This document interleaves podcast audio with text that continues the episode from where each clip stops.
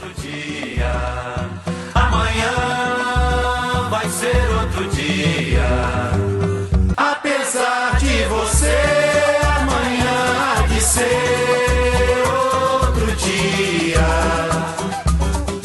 Eu pergunto a você onde vai se esconder da enorme euforia. Como vai proibir quando o galo insistir em cantar? Água nova brotando e a gente se amando sem parar. Fala galera, eu sou Matheus Santos e hoje eu trago aqui um episódio excepcional do nosso podcast. Como vocês sabem, a gente está vivendo num contexto onde grande parte das famílias estão em quarentena devido ao coronavírus, né?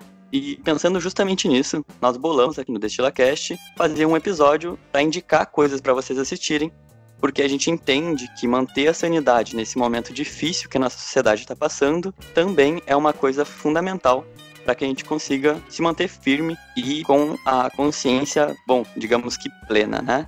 É pensando nisso, então, que nesse episódio nós vamos conversar sobre o entretenimento, a importância desse tipo de coisa nesse momento que a gente está vivendo e também a gente passa para as diversas indicações de séries, filmes, literatura e explicamos o porquê da gente estar tá divulgando e indicando que vocês consigam e que vocês olhem essas coisas. Eu lembro que nós temos um novo episódio do nosso podcast que foi ao ar no sábado. Ele já está em nosso feed, então se vocês quiserem conferir uma conversa, daí sim um pouco mais séria, sobre o possível impeachment do Bolsonaro e também sobre o coronavírus, deem um confere lá. O segundo ponto, e aí sim para finalizar esse assunto, é a questão que diz respeito a existir esse movimento já, que já é bem forte com relação à queda do Bolsonaro, e que, em tempo que isso é interessante, existe um agravante que é a esquerda. O papel da esquerda nesse processo de possível impeachment dos últimos anos, nesse processo de possível impeachment do Bolsonaro, ele é quase que irrisório. O Bolsonaro pode realmente cair, e é talvez provável que ele venha cair. E é bizarro a gente perceber que não vai ser em função da esquerda. E eu acho que isso serve muito para a gente repensar as nossas práticas enquanto pessoas de esquerda. Bom, aqui comigo tá o Rafael. Buenas. E tá o Guilherme. Oi, gente. Para começar o nosso episódio, eu tenho uma pequena pergunta para vocês dois, tá? Como vocês enxergam a questão do entretenimento nesse tempo de pandemia que a gente está vivendo?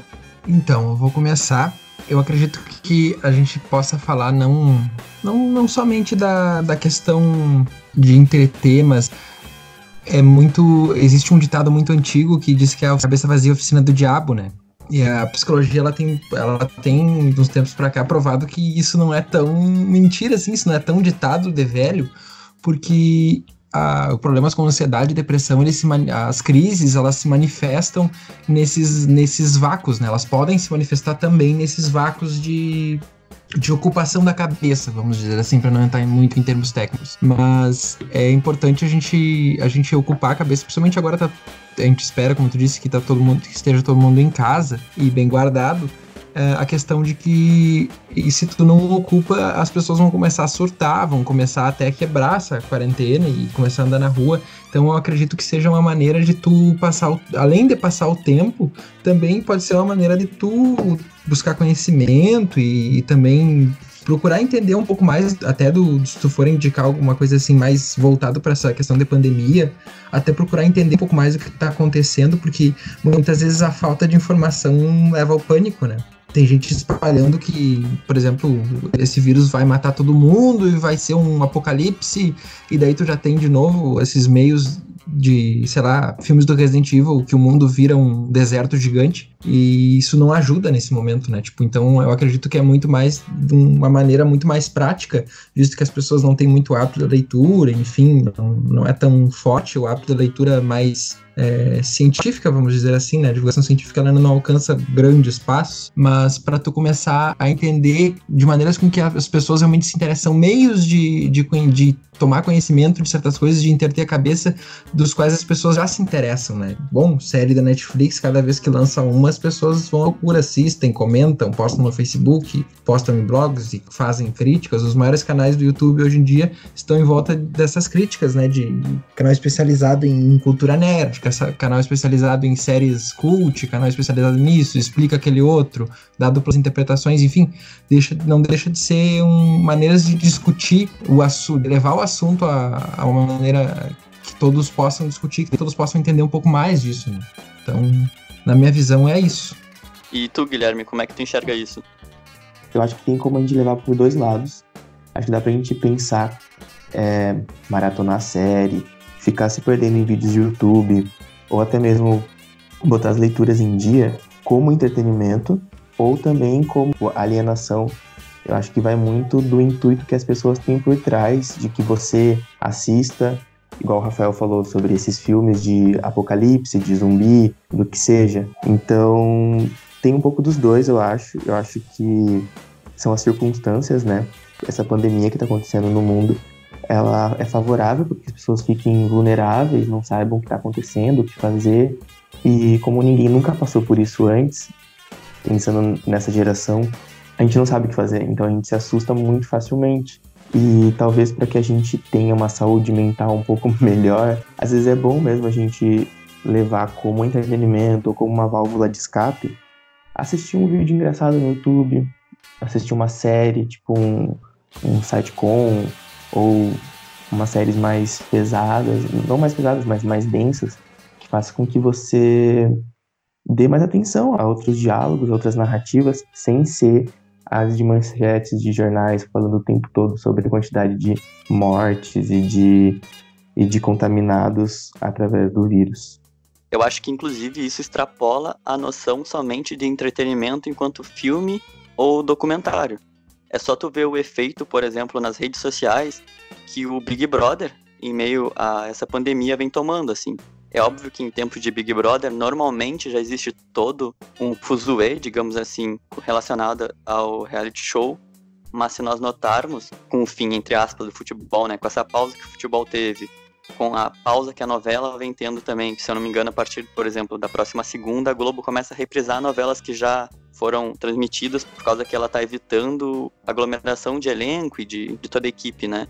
E o Big Brother, nesse sentido, vem tomando cada vez proporções maiores nas redes sociais e tu vê cada vez pessoas mais engajadas com aquele programa. Um exemplo é que hoje eu não sou um grande acompanhador do Big Brother. Eu sei mais ou menos o que se passa por causa que o Twitter não, não cala a boca sobre o assunto em época de Big Brother, né? Mas hoje eu vi que estava tendo uma prova e em algum momento um dos participantes ganhou a prova. Na minha vizinhança, teve gente gritando como se fosse um gol no futebol. Ou seja, o Big Brother funciona como uma válvula de escape para a população nesses momentos. Então tu projeta toda essa, de certa forma, angústia que tu vem carregando de estar tá dentro de casa, de tu não poder sair, não poder sair ao menos de forma segura nesse entretenimento, nessa forma de entretenimento. E a partir disso tu consegue ter pequenos lapsos de felicidade, de certa forma, tu entende?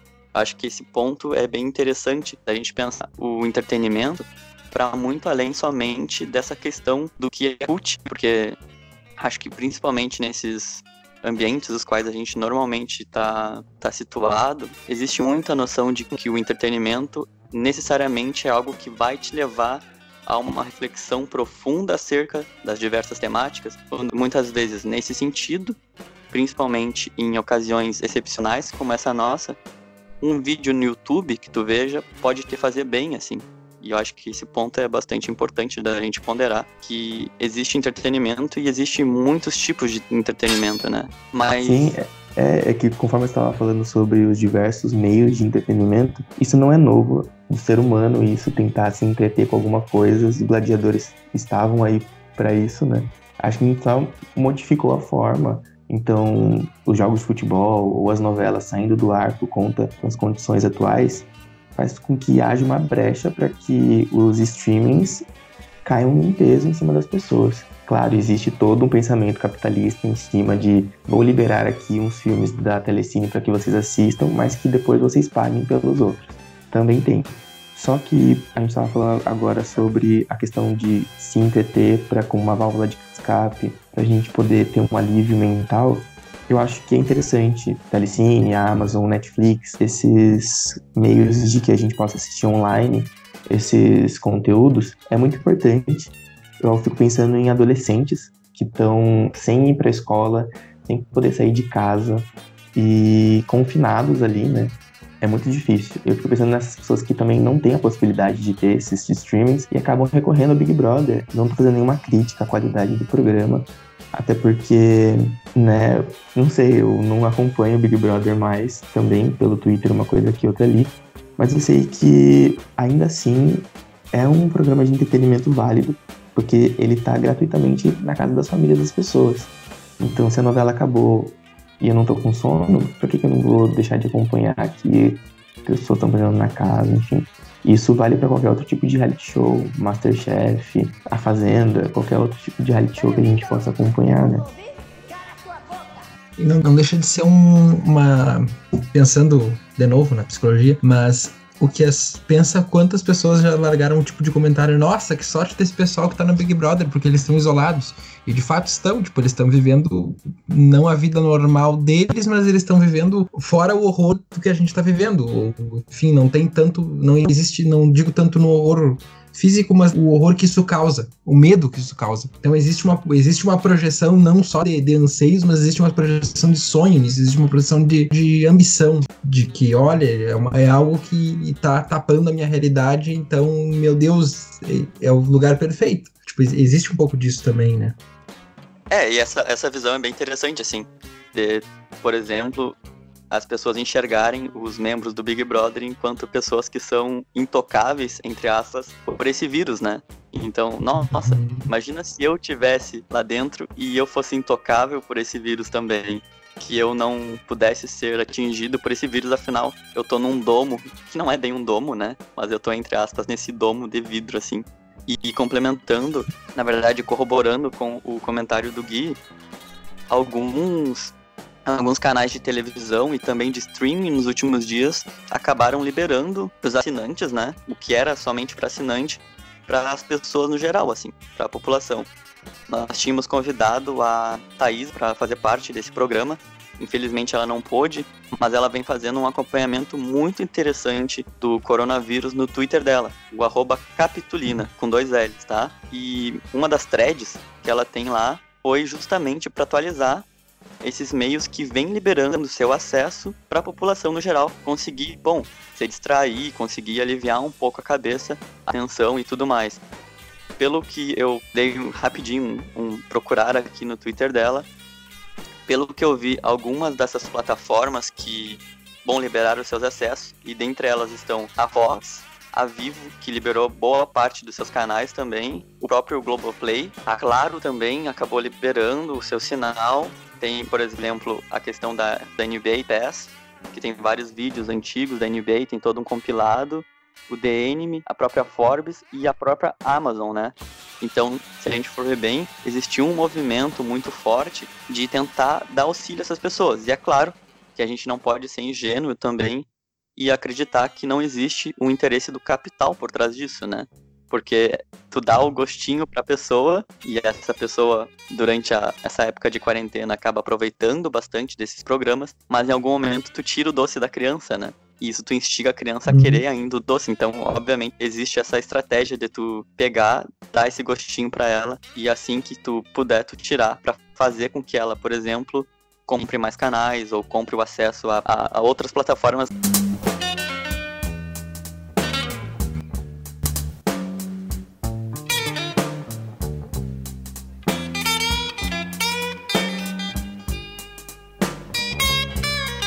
Mas, gente, bom, agora sim, uma vez que a gente já comentou sobre essa primeira parte do assunto, que era algo bem breve, eu queria que a gente começasse falando, talvez, e a gente pode dividir o nosso programa em três grandes eixos, tá bem?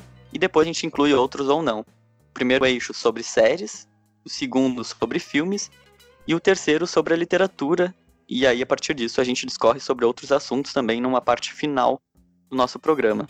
Então, bom, a gente vive um momento bem complicado, né? Uh, enquanto sociedade a nível mundial mesmo. E o oposto disso, eu acho que talvez seja o humor. E aí eu pergunto para vocês se vocês têm o costume de assistir séries de humor, sitcoms ou algo nesse sentido assim. Alguém costuma assistir, alguém conhece séries legais desse subgênero, na verdade? Eu não sou aquele que vai procurar um filme de comédia para assistir. Porém, as séries que eu acompanho, que eu acompanho, tipo, não com tanta frequência, mas que eu assisto é, de humor, são séries que entraram na minha vida de forma involuntária, por através da televisão.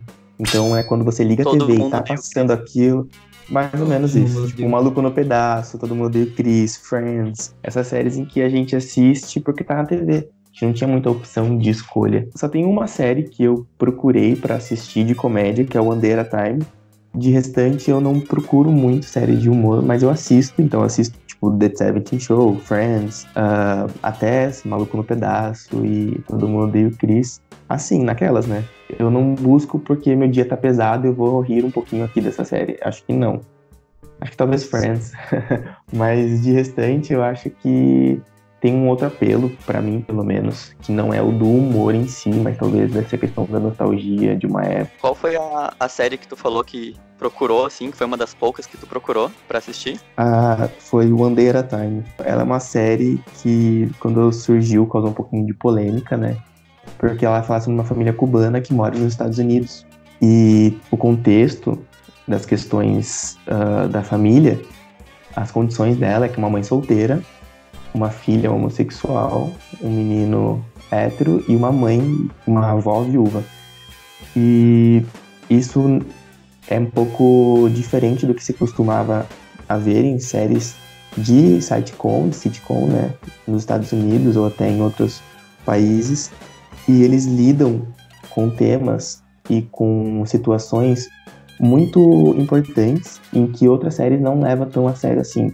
Só que com humor. Isso que é o mais. Isso eu acho que é a chave da, do seriado, ó.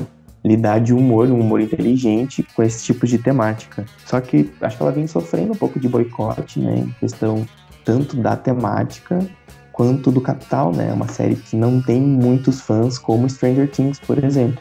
Então faz com que a Netflix pese na hora de liberar verba ou dar continuidade nas temporadas. Mas é uma série que vale muito a pena Sim. ver, ser próprio para as pessoas que gostam desse tipo de temática e de gênero. A Abuelita, que é uma das personagens da, da série, é uma personagem impagável, assim. Inclusive das séries de humor, talvez ela seja uma das personagens mais, mais engraçadas uh, do gênero, assim. Eu não sou um grande, grande fã da série, eu acho que ela tem um pouco de propaganda anticomunista, assim, ela é bem. faz muitas piadas com a questão de Cuba, eu acho até um pouco exagerado nesse sentido, apesar de achar uma série engraçada, assim, mas a, essa personagem em particular da Abuelita é, é ótima. E ela, sim, ela debate temáticas muito, muito importantes. Ela tem essa família, então é cada um de um jeito, e propõe debates bem interessantes, né? Então acho que é interessante. Mas eu trouxe a questão das séries de humor justamente porque, apesar de eu assistir algumas, na verdade, tem uma que eu assisto mais, que é a How I Met Your Mother, além dessas séries de TV. Cara, no geral, essas séries são umas merda, porque normalmente chega a ser jocoso essa questão de tu pegar e colocar uma, um bando de pessoas dando risada para tentar influenciar teu público a dar risada também. Isso só prova o quão fracas essas séries são, tu entende? Porque, tipo, uma série de humor não consegue fazer o público dar risada se não for através de uma influência para essas pessoas darem risadas. Então me parece algo meio que contraditório. Não sei o que vocês acham sobre isso e essas práticas que normalmente essas séries se utilizam. E bom, salvo rara exceção, 90% talvez, e claro, esses não são dados oficiais, mas boa parte, boa parte mesmo dessas séries se utilizam desse, desse tipo de prática, né? E fica algo meio que estranho. Não sei o que vocês acham.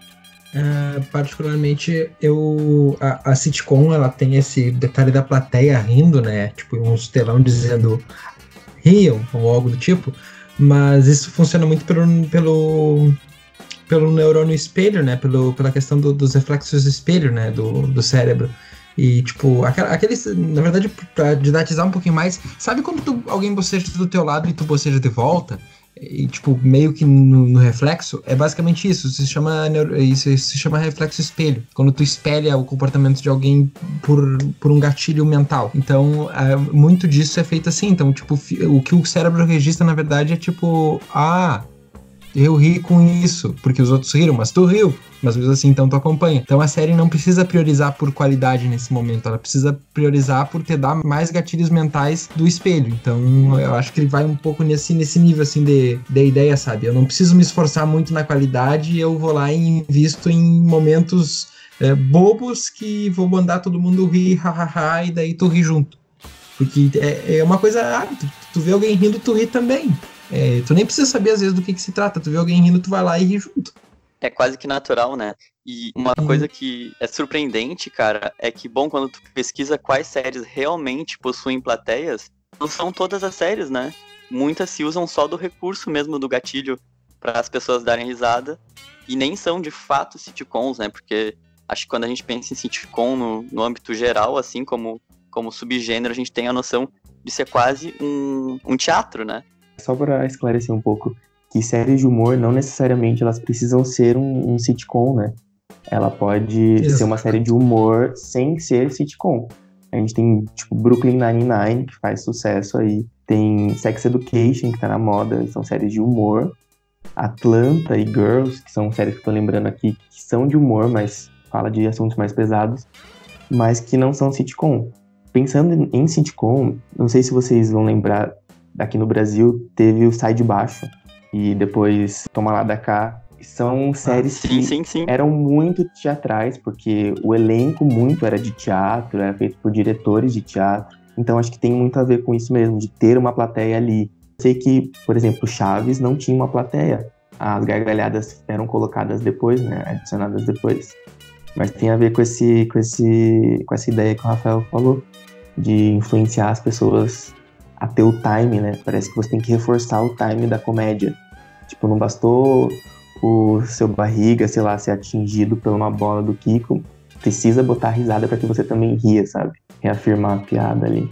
Sobre o Sai de Baixo que tu comentou, que depois virou até o, o Toma Lá da Cá, né? Basicamente era o mesmo elenco que falava sobre as mesmas temáticas. Um desses episódios do Destila Cast, um dos primeiros, assim, ele é bem editado e todas as passagens de humor eu fiz com trechos do Sai de Baixo, o bem antigo, que é anterior ao próprio Tomada da Cá. E, nossa, apesar de ter um humor que às vezes extrapola a questão do que é certo ou não, do que é politicamente correto ou não, era uma série pensando em humor muito boa, assim, nesse sentido, porque era muito engraçada. E, bom, lá, como vocês mesmos colocaram, a série é gravada de fato com plateia, né? E então, tu via os atores nas próprias gravações se perderem do que tinham que fazer, porque era muito improviso. Na real, era boa parte daquilo era improviso, eles deviam ter. O roteiro da série, basicamente, devia ser que nem no roteiro do nosso episódio, assim. Quatro linhas e vocês improvisem e se virem.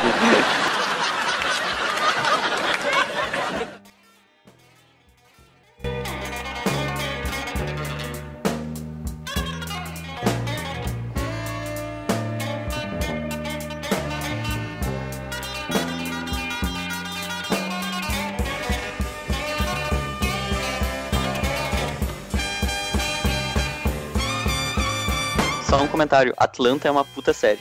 Olhem, porque ela trata Sim. de temas fodas. E eu acho que vale bem a pena assistir, assim. Muito boa mesmo. O elenco é muito bom. Uh, tem atores é muito altíssima. Sim, até a questão de, de câmera, como é que eles posicionam, as cores, tudo. Tudo é muito bem trabalhado ali. para ter o efeito que eles propõem. Tem uma que eu acho que tu comentou também, a Sex Education.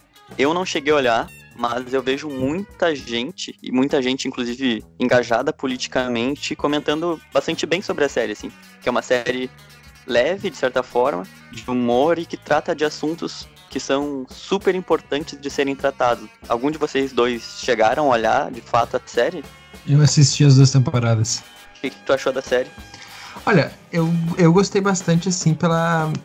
Existe um... As tiradas de humor daquela série, em geral, são são coisas que deixam as pessoas envergonhadas. Tipo, são assuntos que tu não trata no teu dia a dia, assim. Às vezes, tu, pra falar desse tipo de coisa, tu precisa ter um amigo muito próximo, que vocês ainda precisam estar tá num certo ritmo de conversa para aquele assunto poder surgir, tu poder comentar e te abrir. Enfim, eu acho que a, a questão de tu tornar cotidiano algo que de fato é, né? Algo que é comum, enfim, questões sexuais em geral, da própria educação sexual, como já diz o nome da série, é, de uma maneira como de fato elas são e não com todo esse pudor, eu acho que isso, isso ajuda muito. Isso evita evita de tu, de tu ter medo de muitas coisas. Tanto a, a questão a questão que eu falo mais, assim, até acho que não aparece na série, não me lembro agora, porque faz um tempinho já que eu assisti, mas a questão do HIV tinha épocas que até o abraço, o próprio Cazuza comentava que até o abraço era proibido porque podia transmitir HIV, e hoje em dia a gente sabe que não, né? Então, eu acho que talvez se existisse uma série dessas na época do Cazuza, o HIV não, não tivesse sofrido tanto... O HIV não, né? As pessoas portadoras de HIV não tivessem sofrido tanta, tanto preconceito, assim, sabe? Tanto. Às vezes nem era preconceito, às vezes era uma questão de não saber de que jeito eu pego aquela doença, então eu vou evitar o contato. Basicamente, como estamos fazendo agora, mas de uma maneira. Situação de uma diferente. maneira um pouco. Situações diferentes, exato. Gente sabe hoje em dia que o HIV tem toda uma questão de, de contato com fluido ativo, numa certa temperatura, enfim, e toda uma questão. Antigamente pensava que se um mosquito me mordesse, eu fosse soro positivo e mordesse um de vocês, vocês seriam soro positivo também. Então, pra tu ver a, a, a, igno a, Vou chamar de ignorância, mas por falta de uma palavra melhor, das pessoas naquela época. Então eu acredito que se, se houvesse alguma série parecida com essa naquela época, a coisa teria sido muito diferente, assim. As explicações, a informação teria alcançado outros níveis. Até porque naquela época a internet existia, mas de uma maneira muito, muito modelo alfa, então não tinha como tu espalhar informação via internet como a gente faz hoje. E a, a TV era Uhum. particularmente o lugar onde tu espalhava informações de uma maneira mais rápida e não se preocupavam muito com isso. Então eu acredito que essa série ela é necessária, ela é, ela é engraçada no seu nível, ela é boa, ela trabalha com questões, principalmente da adolescência, muito boas, embora eu acho que às vezes ela possa um fanservice, assim, meio sem necessidade, às vezes eu discordo de alguns personagens, por algum motivo ou outro, mas vejo ela muito boa e muito necessária, assim, ela é uma série que realmente ela faz um trabalho que muitas vezes as pessoas, num esforço tremendo, não conseguem, justamente por isso, por não conseguir didatizar o meio dessas informações. Então, tipo, às vezes eu não consigo chegar naquele outro porque eu também falo muito difícil, ou eu, aquela informação não tem uma democratização muito boa. Então, eu acredito que isso é, isso é, isso é muito importante, sabe? Até porque a Netflix é uma ferramenta que de uns anos pra cá vem crescendo muito, né? Então, a Netflix já tem os seus aninhos de idade, né? Já não é coisa nova. Mas as pessoas passam a assinar a Netflix há muito pouco tempo e o número vem crescendo cada vez mais. Então, ter uma série dessas e, e ela fazer sucesso, as pessoas se sentarem pra assistir, já é um começo pra tratar desse tipo de coisa muito grande, assim, sabe? Com, com informação, com conhecimento de fato, né? E daí a gente pode lembrar até a passagem do Platão dizendo que o conhecimento liberta, né? Pegando justamente esse gancho do Rafael, né? Gui, tu acha que, por exemplo, uma série dessa, com uma abordagem mais leve, que ela influencia positivamente para que ocorra o debate sobre essas temáticas dentro das casas dessas pessoas, para que possa, por exemplo, ocorrer o debate entre pai e filho, porque é bom lembrar que tem um grande grupo de pais e mães e até mesmo avós que assistem Netflix também, né? Então, vocês acham que isso influencia positivamente para que haja esse debate dentro dessas casas? Então, não sei dizer. Primeiro porque depende muito de quem assiste, né? Do público, a faixa etária. E essa série, ela é daquelas tipos de série que pode cativar, na sua maioria, os adolescentes, mas também adultos podem assistir essa série tranquilamente. O que eu fico pensando é particular, né? Vai muito da família levar uma série como referência para que haja essa discussão, sabe? Tipo, alguém chegar e falar, ah, eu vi na série que. E aí o pai falar, tipo, ah, garoto, cala a boca, sabe? Ah, mais ou menos isso. Mas eu acho que ela abre.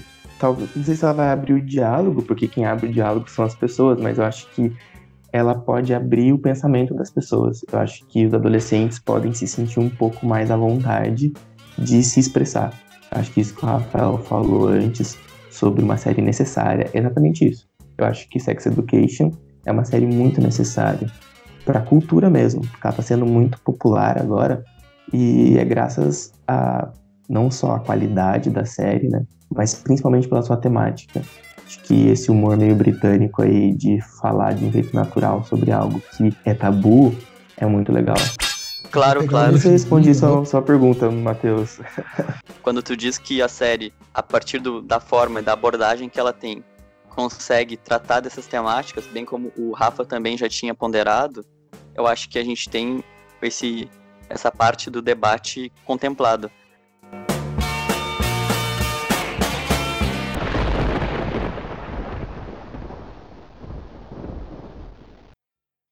Rafa, tu comentaste comigo quando eu te chamei para fazer esse podcast que vinha acompanhando bastante séries interessantes pra gente pensar. Então, cara, o que que tu tem assistido de série assim? Me diz uma que tu pegou há pouco tempo para assistir que tu acha legal. Olha, a última assim que eu devorei série assim foi punk mesmo, foi Ragnarok que inclusive o Ragnarok tu acha, é uma série da Netflix, quem tem acesso à Netflix aí fica a dica. O Ragnarok basicamente é o apocalipse da, da mitologia nórdica, onde hoje nós vamos entender por Alemanha, Noruega, essa região europeia dali. E é uma série que fala bastante sobre deuses, as, os, não só os deuses, mas como todas as, o panteão e as mitologias nórdicas, ela traz para os dias de hoje e mostra como, claro, é enfeitado, mas não deixa de ser um ponto de partida desse pensamento uh, de estrutura e superestrutura do Marx, de que existem pessoas que controlam tudo e as coisas acontecem conforme essas pessoas querem que as coisas aconteçam. Uma série que ela trata sobre mitologia para quem curte mitologia nórdica, para quem curte mitologias em geral, né? Como eu sou apaixonado por mitologia, tô fazendo meu TCC nisso. E outra, para quem não curte coisas muito estendidas, ou séries com muitos episódios, ou coisas do tipo, embora a Ragnarok também tenha poucos episódios, é a do Drácula, né? Que faz óbvia referência e, e, se, e se, baseia no, no, no Drácula do Bram Stoker. Também, né? Só que o, aquele Drácula é, é, um pouco mais interessante, digamos assim, e, do que o Michel Temer. Mas também é na mesma vibe de que o Drácula é trazido para esse mundo por um acidente que eu não vou revelar, porque, enfim, é spoiler. Mas ele é, tá nesse, nos dias de hoje e daí ele passa por umas situações. Tem três episódios, é, três episódios de uma hora mais ou menos. Então, se tu quer assistir meio como filme, é uma, é uma super indicação, assim, para tu conhecer a lenda do Drácula entender um pouco como funciona esse misticismo de vampiro, né? O vampiro é, é uma, uma figura que era mitológica e agora ela é figura popular, meio que todo mundo faz série de vampiro. Série de vampiro é uma coisa muito antiga, né? Então, o primeiro filme de vampiro tem mais de cento e poucos anos. Eu, particularmente, sou muito apaixonado pela, pela própria, pelo livro do, do, do Bram Stoker e pela, pelas, pelos contos de vampiro, pelos contos do Drácula, né? Que foi uma coisa meio. O cara escreveu ali, vamos tentar, e o Drácula virou um sucesso do caralho de um livro que basicamente era só para ser mais um livro, né? Tipo, mas ele apresenta toda uma. Já fica a sugestão do livro, tá? É domínio público, dá para baixar aí, dá para baixar o PDF. Se acha, agora nem tanto, né? Mas se acha em, se acha em sebos bem baratinhos. Eu comprei o meu por 5 pila, então super valendo a pena. Tem na estande virtual por preços bem, bem módicos, assim. Então, vale a pena. para quem gosta de vampiro, para quem gosta dessas, dessas pegadas mais góticas, até. Eu vou, eu vou aproveitar o gancho e pular um pouquinho, tá, Matheus? Depois a gente volta. Mas uh, a questão do, do, dos vampiros e do, do coisa também. Vou sugerir um jogo de videogame que também é, existe um domínio público pirata dele, tá? que é o Castlevania, que é uma série que inclusive virou série da Netflix agora há pouco, sobre o Drácula, sobre filhos do Drácula, que já é a invenção da série, mas enfim, muito bons os jogos. Para quem curte um jogo de plataforma, um RPG, um, um jogos com elementos de RPG, tem o Symphony of the Night que é muito bom, é um jogo assim que tu com certeza consegue perder várias horas Perder não, né? Mas tu consegue gastar várias horas do teu dia jogando, porque é um jogo que vicia e toda hora tem o que fazer, e tem uma coisa ali que tu não consegue agora, tem que voltar, pegar um item. Enfim, ele tem uma pegada meio Resident Evil, assim, também. Então vale bastante a pena. Antes da gente só, só voltar pro, pra temática de filme, sobre o Castlevania, uhum. os que saíram, eu tenho a impressão que pro Xbox 360, pro PC e também pro PlayStation 3, o Lords of Shadow são muito bons. Eu virei o 1 e o 2, eu acabei zerando os dois na época que saíram. Lords of Shadow 1 é, é, fenomenal e o 2 também é muito bom e são jogos bem bonitos e são jogos válidos de jogar, assim, só pra, pra complementar.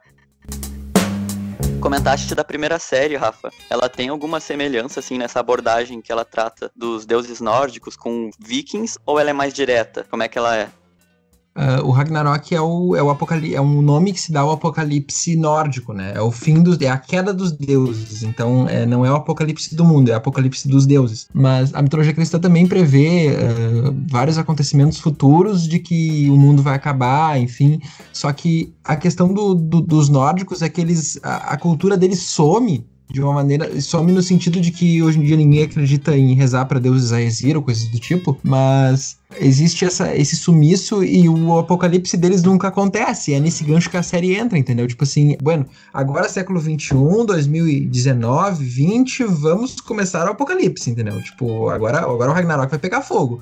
E daí as coisas começam a desenrolar, as profecias, o mundo nórdico é muito cheio de profecias, né? De previsões do futuro. Então eles começam a, a, a, a explorar essa, essa, essa questão e que os deuses realmente, como acontecer, como acontece hoje, né? Uma pegada meio Neil Gaiman, assim, de que eles, de que eles sumiram, eles pararam de existir, eles, enfim, eles estão sumidos e eles começam a reaparecer. É, a série ela entra, né, ela entra, ela não vai ser de usar os deuses como coadjuvantes, os deuses vão ser principais. Ali aparecem os Iotuns, que são os, os gigantes, né, que não são tão gigantes assim, mas tudo, tudo, digamos que o mundo todo é controlado, ou pelo menos aquela cidade em que a série se passa é controlada pelos deuses, só que nunca ninguém se deu conta disso, entendeu? E agora as pessoas, as coisas começam a acontecer e o Ragnarok tá pegando fogo e tu vai, e tu vai descobrindo, as pessoas vão descobrindo pelas aulas de história e mitologia, né? Que as coisas, olha, realmente isso é verdade. Talvez não seja tão mitologia, isso seja assim um, um, a prova de que, Deus, de que deuses existem, né? Então tem toda essa pegada assim até do, do, principal conseguir lidar com esse com essa carga de poder que ele tem. Enfim, eu acho que isso também transparece um pouquinho a responsabilidade, né, de pessoas que têm um certo problema em lidar com responsabilidades porque aquilo toma conta da vida de uma maneira muito rápida, né? Em alguns casos, e é interessante, assim, o desenvolvimento da série, mas respondendo a tua pergunta, sim, os personagens, os deuses da mitologia nórdica é tomada como um fator principal, assim. Long live fresh. Let's do it again and just like this time like you're at a party and everything's crazy. Gui, conta pra gente o que tu vem acompanhando de série atualmente. Se tu vem acompanhando alguma série que tu acha que seja digna de indicação e o porquê dessa série ser relevante para te ter lembrado dela nesse nosso episódio do DestilaCast. Durante essas férias eu consegui botar uma série em dia e eu, engraçado que eu comecei esse podcast falando que eu não acompanho muita série de comédia, mas eu assisti muita série de comédia, tanto que eu falei para você de Atlanta, eu consegui fechar todas as temporadas de Atlanta agora nessas férias, tava faltando a última. Que Atlanta a gente já falou, né? Ela se passa, né? Na verdade, em Atlanta. Vai contar um pouco sobre os perrengues que alguns desses personagens vão passar em relação às suas condições, né? Então vai falar muito sobre a condição do negro, do negro na música, uh, os preconceitos, os estigmas, né? Que a sociedade americana tem em relação a isso. Mas ela é feita de um, com um pouco de humor ácido, assim. É bem legal. Eu assisti uma série que eu não dava nada para ela, tanto que eu demorei muito para assistir, que é uma série chamada Please Like Me. É uma série que vai falar sobre um garoto que se descobre gay e aí ele tem que lidar com isso. E é uma série australiana, então o humor lembra um pouco aquelas séries britânicas. É uma série meio leve, assim, para você assistir despretensiosamente, mas que ela não vai deixar de abordar assuntos pesados de forma consciente, né? Eu também assisti a Typical, uma série da Netflix. Acho que nós três aqui que fazemos licenciatura, ou quem está nos acompanhando e também está fazendo licenciatura ou pretende fazer licenciatura, é uma série muito legal, é muito boa mesmo para se tratar sobre o autismo. Claro que ela vai lidar com o tema dentro do formato de uma série de televisão, mas dá pra gente tirar ali bons proveitos, boas lições sobre como que um autista passa, quais são os recursos que ele tem que elaborar para poder se encaixar nesse nosso mundo. Essas são as séries acho que eu tenho acompanhado. Eu tenho para indicar outras séries que eu assisto série desde quando era criança, desde quando saiu, sei lá, uh, nos Incríveis, na TV Cultura, eu assisto muito série. Tem umas séries que a gente tava falando, que conforme a gente foi falando, eu fui lembrando, sobre comédia. Eu pensei em My Mad Fat Diaries, e Shameless, que são duas séries assim que eu não são muito, eu não vejo muitas pessoas falarem e são séries muito boas mesmo. Tipo, não tem muitas, tem, quer dizer, Shameless tem muitas temporadas, assim, acho que 10. Mas My Mad Fat Diaries É uma série, acho que não tem nem dublada, não, é difícil, acho que ter acesso. Eu lembro de ter assistido ela nesses sites meio clandestinos, quando eu tinha, sei lá, 16 anos. E é uma série muito boa, vai falar sobre uma garota que se vê nas condições de ser, de não ser o padrão né, da escola e lidar com a depressão. E é uma série muito bem produzida, trilha sonora incrível para quem gosta de Blur ou músicas dos anos 90, né, da época britânica. É bem legal. Uh, Shameless tem duas versões. Na Netflix tem a versão britânica, mas eu nunca assisti. Então vou recomendar a série americana, que é a versão americana de Shameless. Tem muitas temporadas, tem atores conhecidos. Acho que é até mais fácil de você encontrar nos sites. Pensando na, na facilidade de assistir através dos streamings, tem Netflix Fargo, que é uma série muito legal, que é uma série que ela derivou do filme dos irmãos Coen, né? Aquela filme famoso. Não sei o quão famoso ele é, na verdade, né? Pra mim ele é bem famoso. Talvez quem tá ouvindo ou vocês nunca tenham ouvido falar de Fargo. Se vocês não ouviram falar, Eu acho que é dê bem uma famoso. chance. Isso.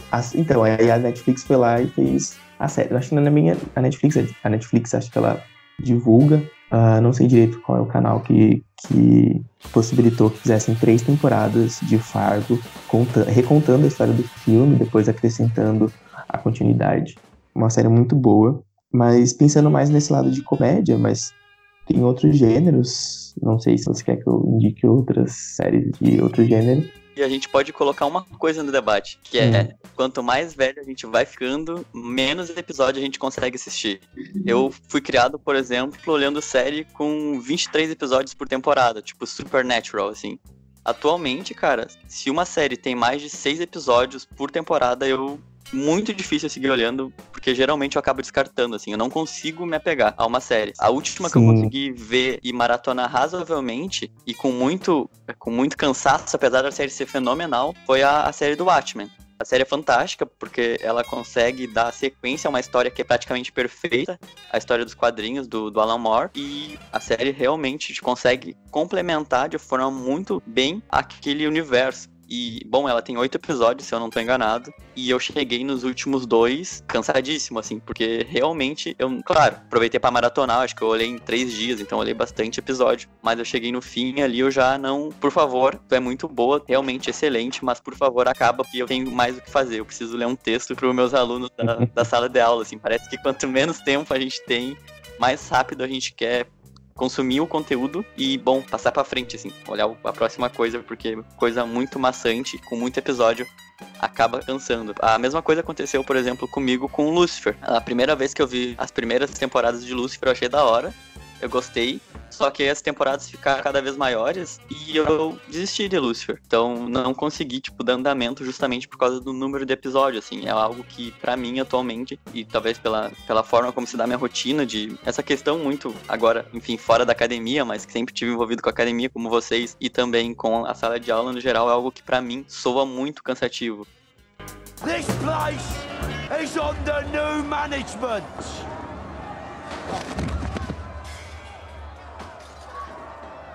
By order of the Peaky Blinders. Tem uma série que, inclusive, eu deixo apontada como indicação, que é Peaky Blinders. Eu indico pra todo mundo. Então, é uma série fenomenal, assim. Ela fala de gangsters ah, na Inglaterra após a Primeira Guerra Mundial.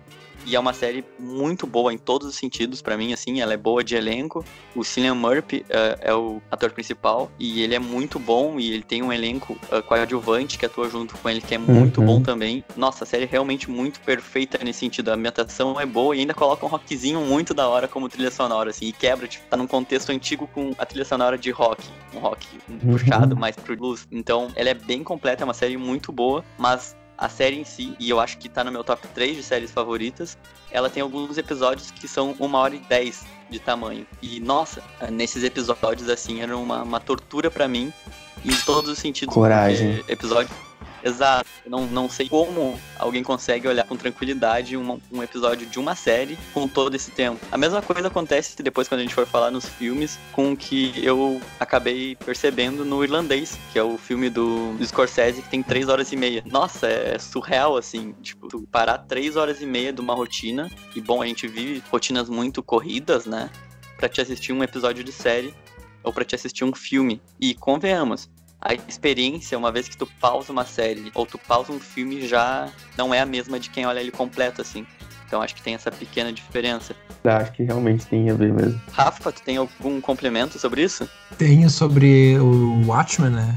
Particularmente, eu gosto muito de HQ, enfim. É, eu, eu não assisti, tá na, na lista quarentena da- das minhas séries que, olha, eu vou assistir.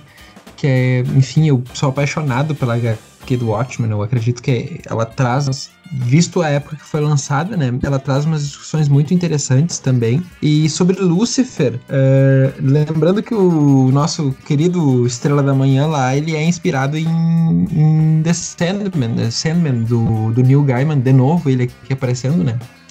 É, então, o Sandman é, ele é o personagem principal, mas enfim, o Lucifer acaba aparecendo como um, um rival, digamos assim. E eu acho que, não sei por que, que eles resolveram fazer uma série sobre um cara que ele, ele aparece pouquíssimo na HQ, sabe? Mas ele é, ele é bem aquele, aquele estilo que ele apresenta na série, sarcástico, eu tô sempre rindo, porque eu, eu sou o maioral, eu sou foda, caralho, não sei o que tem, eu sou o diabo, sabe? E eu particularmente gostei bastante, assim, da, eu tô assistindo a leves passos o, o Lucifer, porque é uma série que, embora tenha um background que eu conheça e goste, ela não, ela não desenrola do mesmo jeito da HQ, então eu acabo virando um pouco o nariz, sabe? Torcendo um pouco a cara pra ela, porque ela, enfim, ela traz de um jeito diferente, mas o Watchmen tá na lista, se Deus quiser, ou sei lá, ou eu mesmo quiser, vou assistir, mas, mas tá, ah, sobre Peaky Blinders eu comecei a assistir essa semana, assisti dois episódios pintando um PXX, Pra quem não sabe, PXX na minha terra, como a gente chama os criados mudos. Mas é, pintando, eu comecei a assistir e gostei, sabe? Foi uma sériezinha que eu não vou te dizer que tá assim, como, como tu disse, no meu top 3, mas é uma sériezinha que foi, sabe? Desceu legal. Essa vale a pena Era ser isso. maratonada. E sobre o Lucifer, que tu comentasse que ele aparece no Sandman, né? O Lucifer ele tem uma série de quadrinhos pela Vertigo que é bem boa, na verdade. Inclusive, eu acho que é melhor que a própria série, que não é ruim, não, mas eu acho que. Bom, quadrinho é uma, uma plataforma, né? Um, um gênero diferente. E é bem legal, assim, o quadrinho do próprio Lucifer enquanto personagem principal.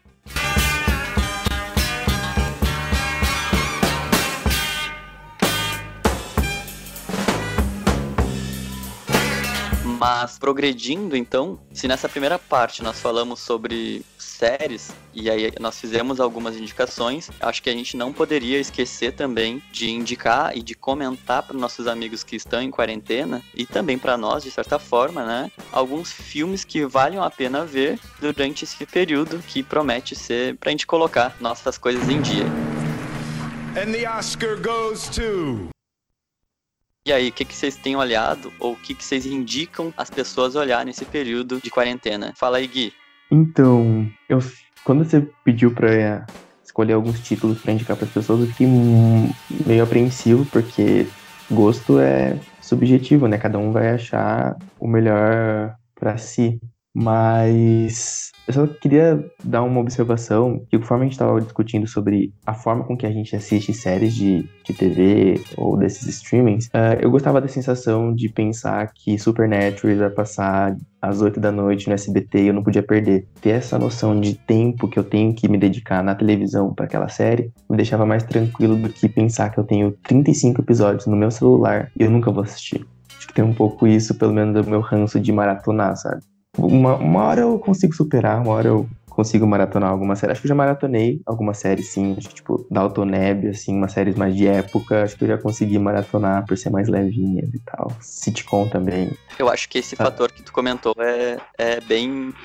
É um fator bem relevante, sim, porque eu também peguei Supernatural nessa fase do SBT, né? Que ele passava todos os dias, num horário fixo durante a noite, e realmente essa questão de tu esperar sempre pelo próximo episódio talvez te influencie de forma positiva a tu querer assistir essas coisas, né? Porque, convenhamos, são séries que sempre, normalmente, como são séries de TV, né? E são de canais bem populares, assim, sempre deixam pequenos ganchos pro dia posterior e isso gera um certo incômodo e uma certa curiosidade no, no telespectador. E eu acho que isso se liga de fato à questão de tipo assim, olha, amanhã de noite, nesse mesmo horário, vai ter um episódio que vai complementar o que eu leio hoje. E nossa, são 24 horas até o dia de amanhã, né? Então é um tempo considerável que eu vou ficar sem ver essa série e tudo mais. Acho que pode ser, acho que tem uma, uma relação com isso. Sim, e também É, a gente tem um acesso maior, né? Hoje, tipo, você tem mil títulos pra você escolher, pra você assistir. Eu acho que isso deixa um pouquinho as pessoas. Sabe aquelas reclamações que a gente vê aqui? Ah, eu entrei na Netflix pra escolher um filme, não escolhi nada, fiquei meia hora ali procurando o título. É que tem tantas opções que deixa a gente tanto angustiado também. O Rafael falou, ah, essa série Watchmen, ah, não assisti ainda, vou assistir, tá na minha lista. A gente tá criando listas de série que a gente um dia vai assistir. Eu fico um pouco angustiado com isso. Claro, eu faço também essas listas. Mas é, não sei, né, até que ponto eu vou conseguir ficar saudável com isso. eu, eu sou campeão disso, cara. Eu sou campeão de entrar na, na Netflix da vida que seja, ficar tipo 40 minutos, 30 minutos procurando algo pra assistir e chegar na hora de assistir, olhar um episódio do que escolhi, ou olhar um pedaço do que escolhi. E bom, preciso fazer outra coisa e acabo largando, deixando de lado assim, e demoro mais tempo escolhendo as coisas do que propriamente assistindo, claro. Se eu não tiver me planejado antes.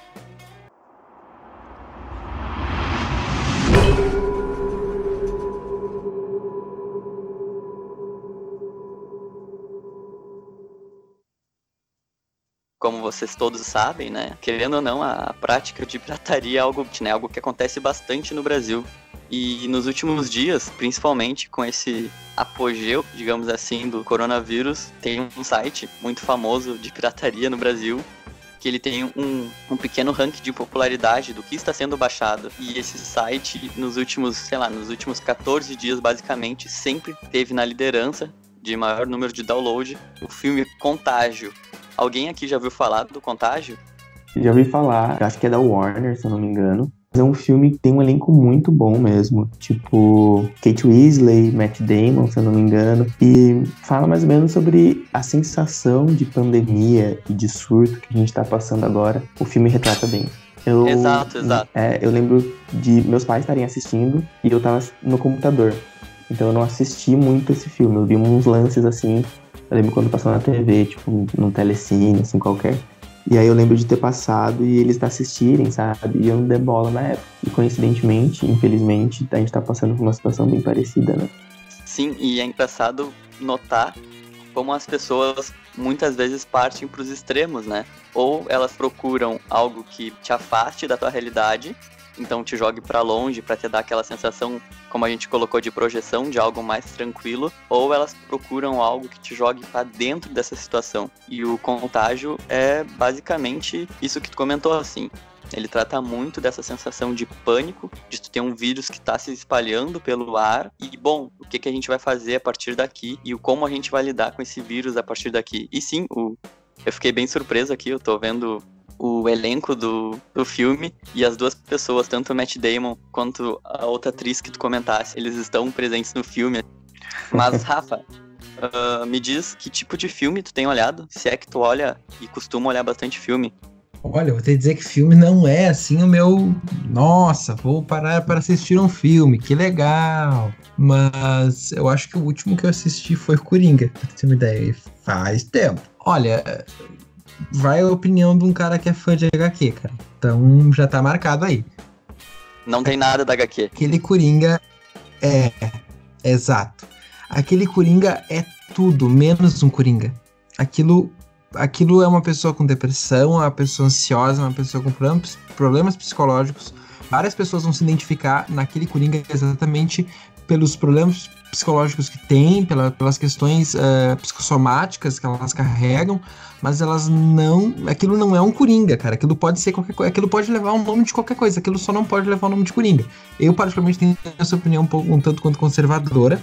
Uh, até porque, enfim, uh, o Coringa ele tem aquela essência, e alguns vão dizer que isso é simplicidade, de certa forma, mas de que o Coringa ele é. Ele é mal porque ele é mal, entendeu? Ele é o As agente do "Ah, caos. é falta de- É o agente do caos. Ah, isso é falta de construção, de background do personagem. Não, ele sempre foi isso. E a moral é que eh, até a gente vai pegar em, em coisas muito mais atuais, como Saiu um Final Fantasy há pouco tempo, 2018, se eu não me engano, que para os pessoal mais aligerado é um pouco de tempo, mas Final Fantasy lança a cada cinco anos, então dá para ter uma base. Assim, existe um personagem que é o caos pelo caos, é, o, é, é, é a maldade pela maldade. Ele é mal porque ele se sente bem fazendo isso.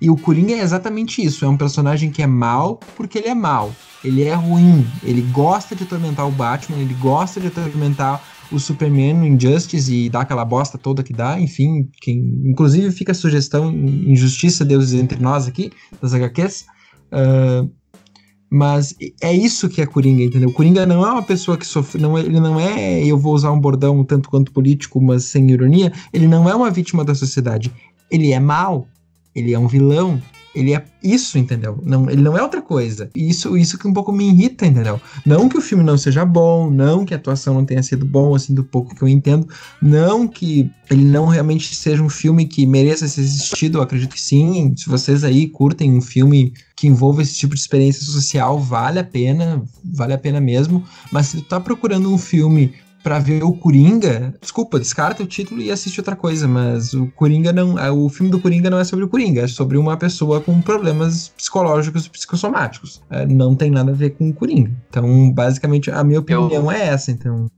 Eu só vou dar um de intrometido, porque eu não assisti esse último filme do Coringa, mas acho que talvez faz sentido a, a crítica tá valorizando tanto a atuação, a direção e tudo mais desse filme, porque ele não caiu naquela mesmice, desculpa, os fãs de filmes de super-heróis, mas é uma mesmice, né? A gente sabe o que vai acontecer quando a gente começa a assistir qualquer filme de herói.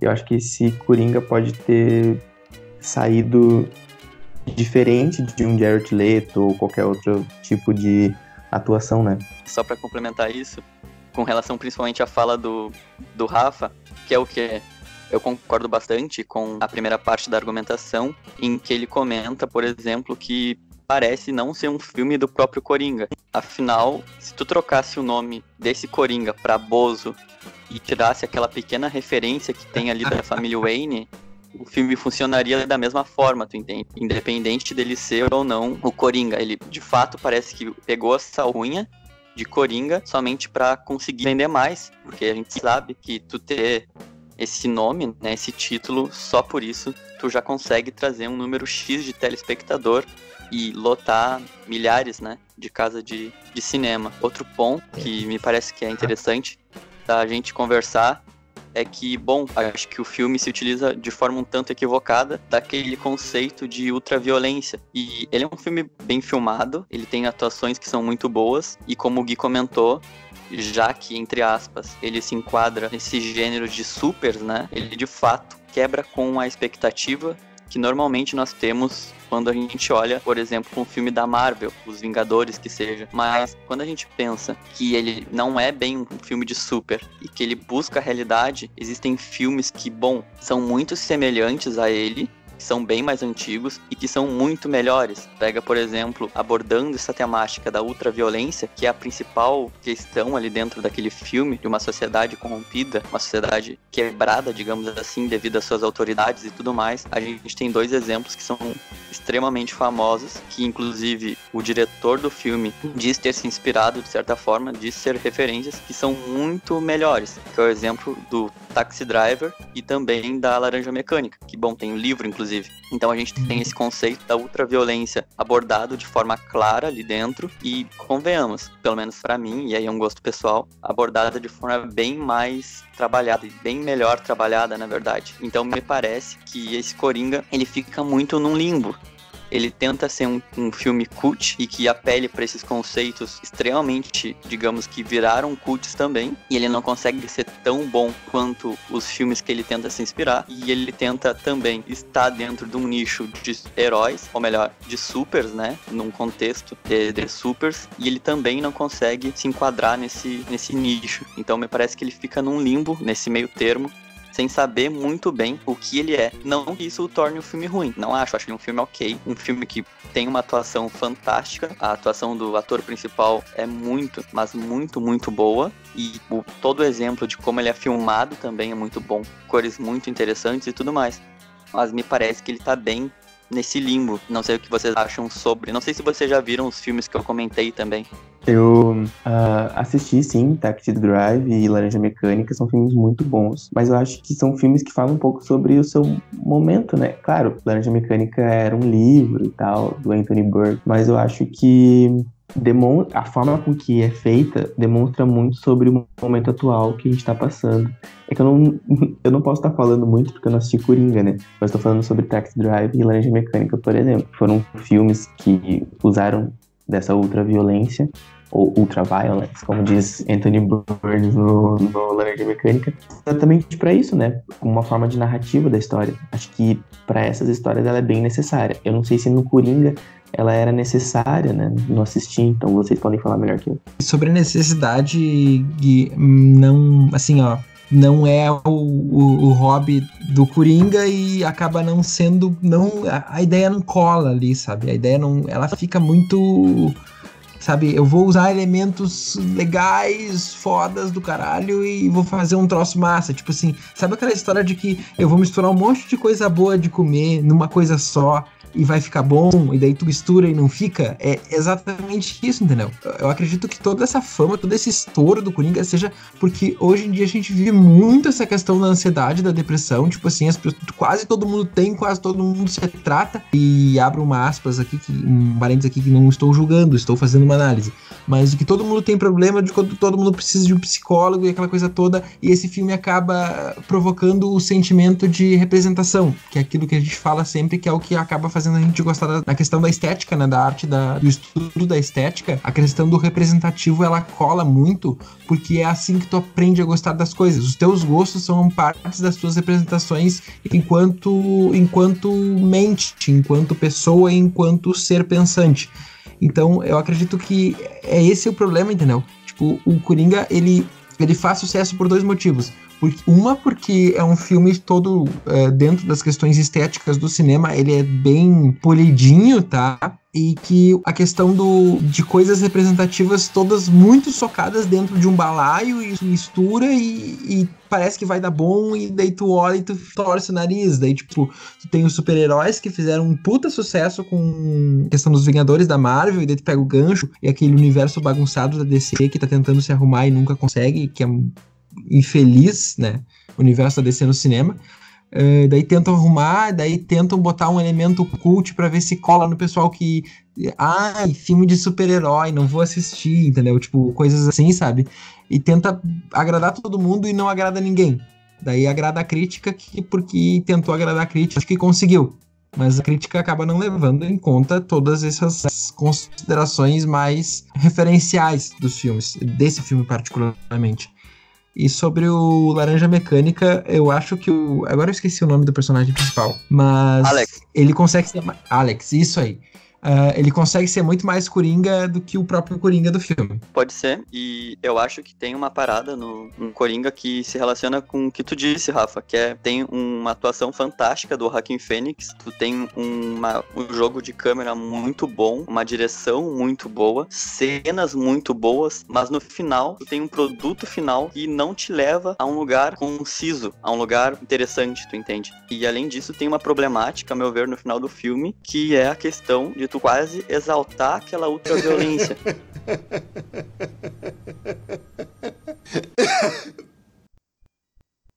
o Rafael comentou sobre essa questão que normalmente, essas questões, na verdade, que normalmente a crítica leva em conta quando vai avaliar um filme. Como vocês sabem, há pouco tempo a gente teve o Oscar e teve um filme em particular no Oscar que me chamou muita atenção, que é o Jojo Rabbit. Ele conta a história de uma personagem X que tem como melhor amigo ninguém menos que o Hitler. Alguém começou a olhar e alguém conseguiu olhar já esse filme? Não, ainda não. Eu só vi por cima só. É um filme do, se eu não me engano, é do mesmo diretor de Grande Hotel Budapeste? Não, não é não. É do Taika Waititi, que é o diretor do Guardiões da Galáxia 1. Se eu não tô enganado, também é do universo da Marvel. Então, ah, não, então não. É, é um filme muito bom assim. Ele tem uma pegada de humor e só tu ver como ele consegue abordar esse tema, né?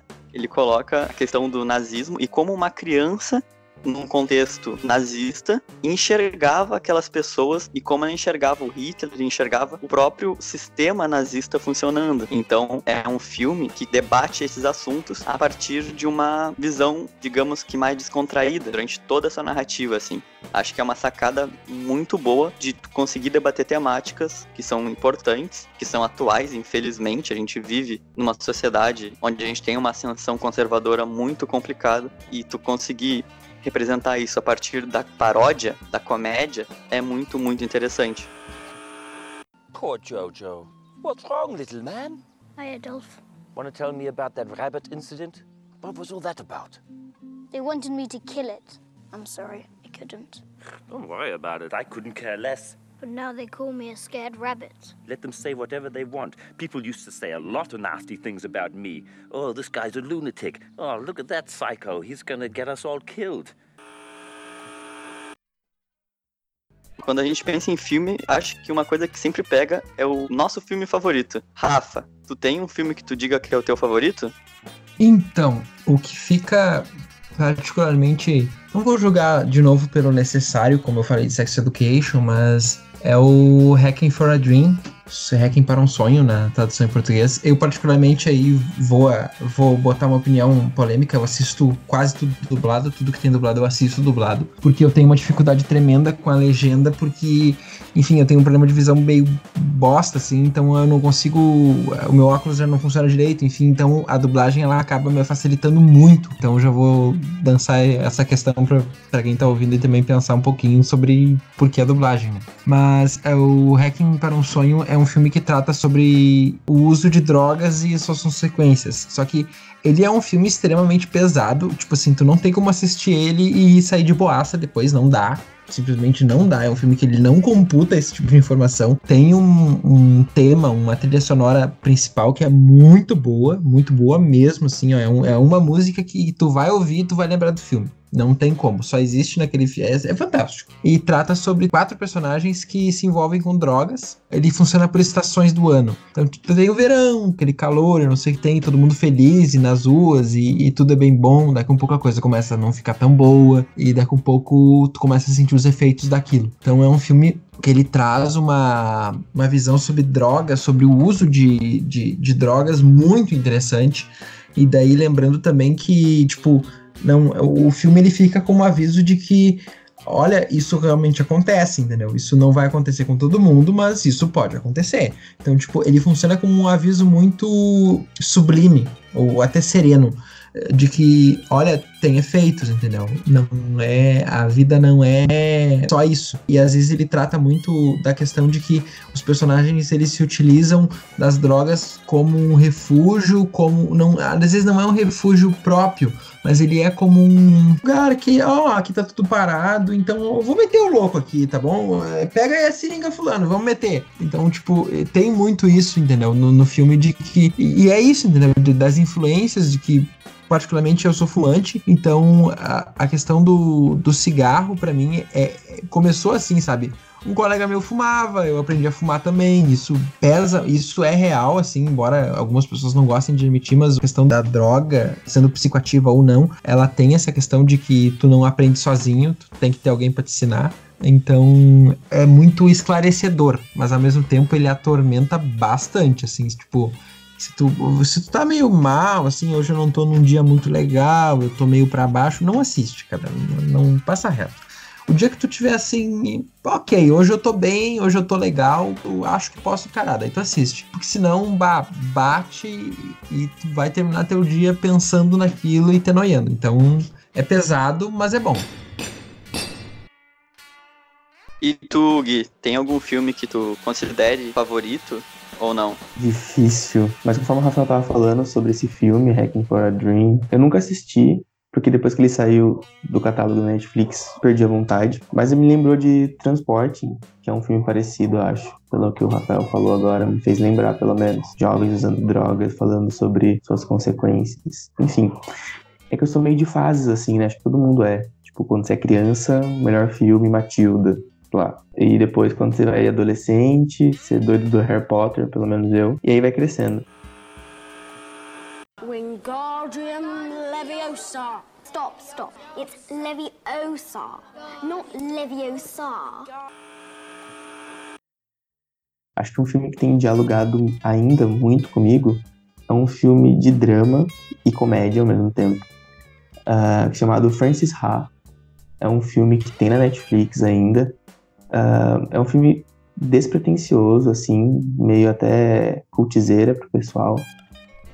É um filme bem legal que vai falar sobre os desafios da vida. Tipo, é um filme que não tem muito matemática, tipo esse que o Rafael falou, vai falar sobre uh, o uso de drogas, sobre as pessoas lidarem com isso. Acho que não, acho que é mais sobre a vida real mesmo, sobre como que a gente lida com o crescimento, nosso desenvolvimento, nosso autoconhecimento. Só que a forma como é feita é muito bonito, pelo menos me agradou muito. E vocês que gostam de filmes que falem sobre uh, temáticas que todo mundo passa, sabe? Uh, sensações e sentimentos. É uma pedida, tem a Netflix. Mas eu tenho que deixar uma contribuição para os filmes nacionais, porque eu sou desses que puxa a sardinha pra gente. Muita gente fala mal de filme nacional, muita gente critica, só exalta Bacurau, mas não, gente, existe muitos outros filmes nacionais bons. Claro, isso vai de acordo com o seu gosto, mas eu peço para que você dê alguma chance a um título nacional, porque se você entra ali no catálogozinho da Amazon, Netflix ou Telecine, vai ter uma enxurrada de filmes gringos e você normalmente vai dar preferência pela quantidade, né? Mas às vezes tem muitos filmes brasileiros também que são muito bons e que vale a pena darem uma conferida.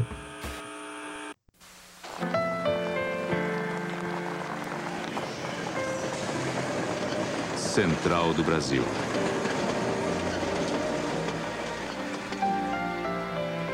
Um filho em busca do pai. Uma mulher à procura de um filho.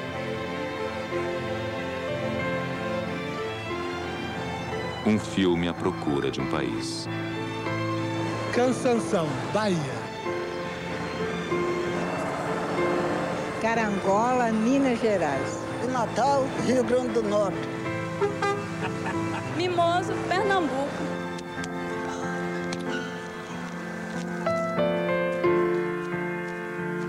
Com Fernanda Montenegro. De onde que você tirou dinheiro para comprar Marília isso? Pera. E apresentando Vinícius de Oliveira. Não, não, não rasga essa, não. Uma, uma criança querendo conhecer o pai. Central do Brasil.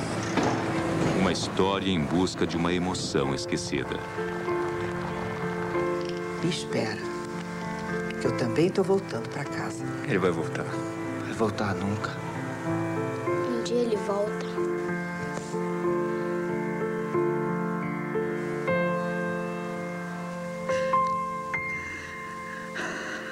Central do Brasil.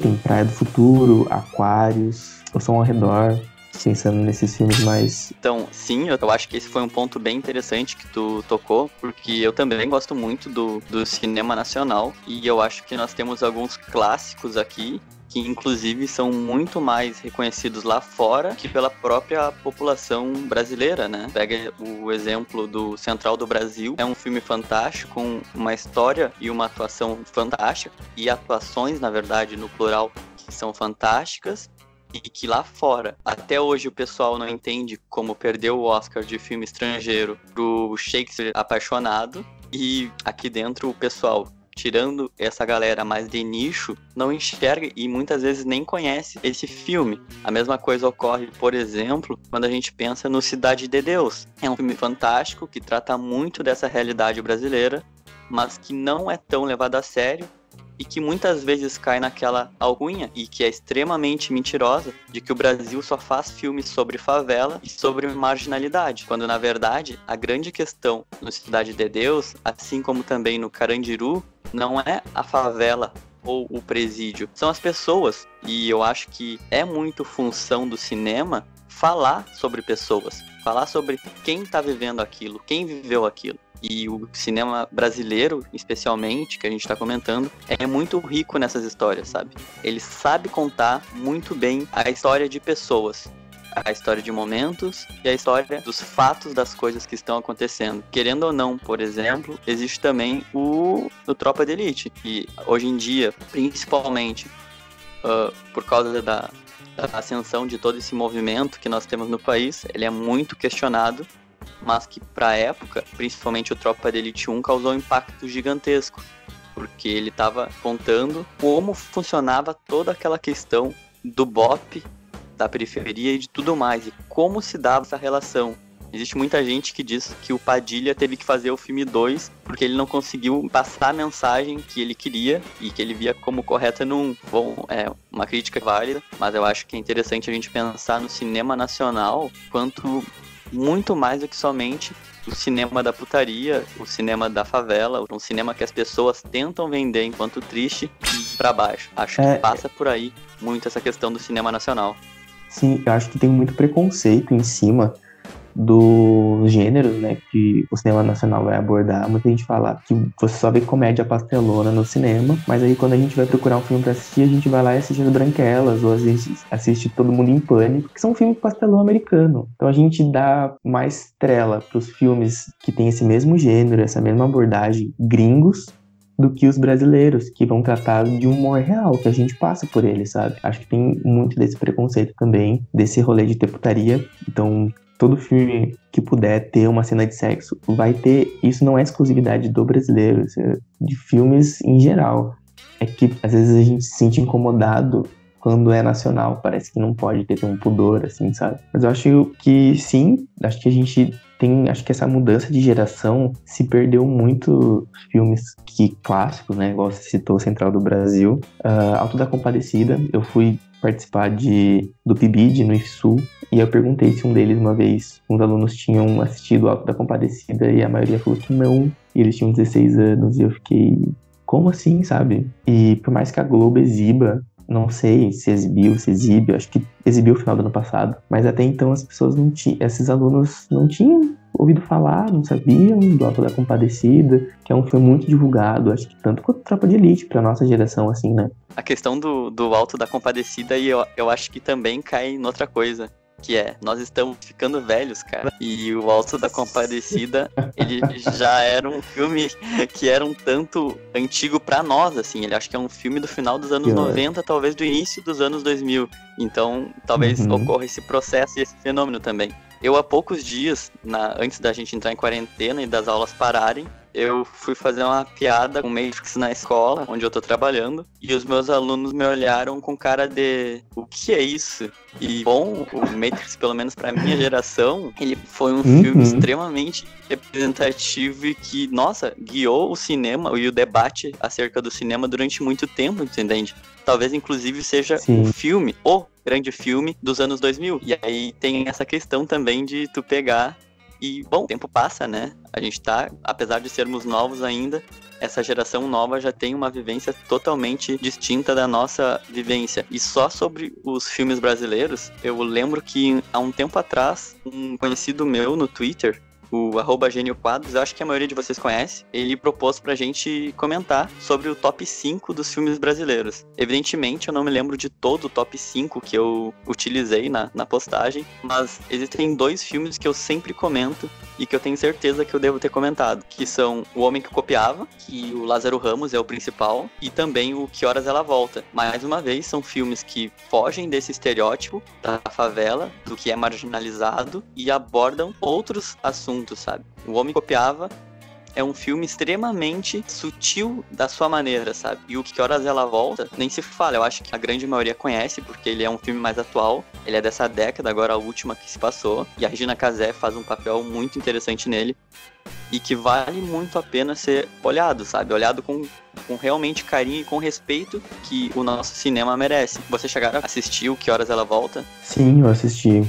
Muito bom. Tanto que a Globo exibiu, se eu não me engano, esse filme depois de um tempo, né? Tipo, não demorou muito pra Globo colocar no ar, no horário, que um domingo, não sei, para as pessoas assistirem esse filme. Acho que, claro, pensando no, no, elenco, na Regina Casé, no peso e na visibilidade que ele teve. E é um filme que para mim ele entra naquele necessário, sabe? Porque é um filme meio incômodo, é um filme que vai tratar de um assunto de uma forma muito sutil, mas que incomoda a forma como ele é feita, né? Vai falar sobre a como a gente lida com as posições de classe na sociedade brasileira de uma forma totalmente naturalizada.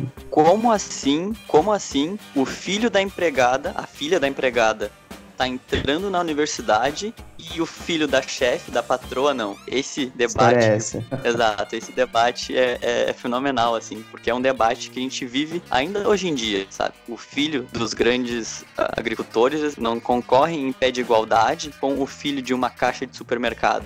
Ou melhor, filhos, por exemplo, dos donos do supermercado não concorrem no, no pé de igualdade com os filhos da caixa desse supermercado. Eles têm uma condição muito mais propícia a eles passarem nesses vestibulares. E convenhamos, uma sociedade é extremamente retrógrada. E o que que acontece?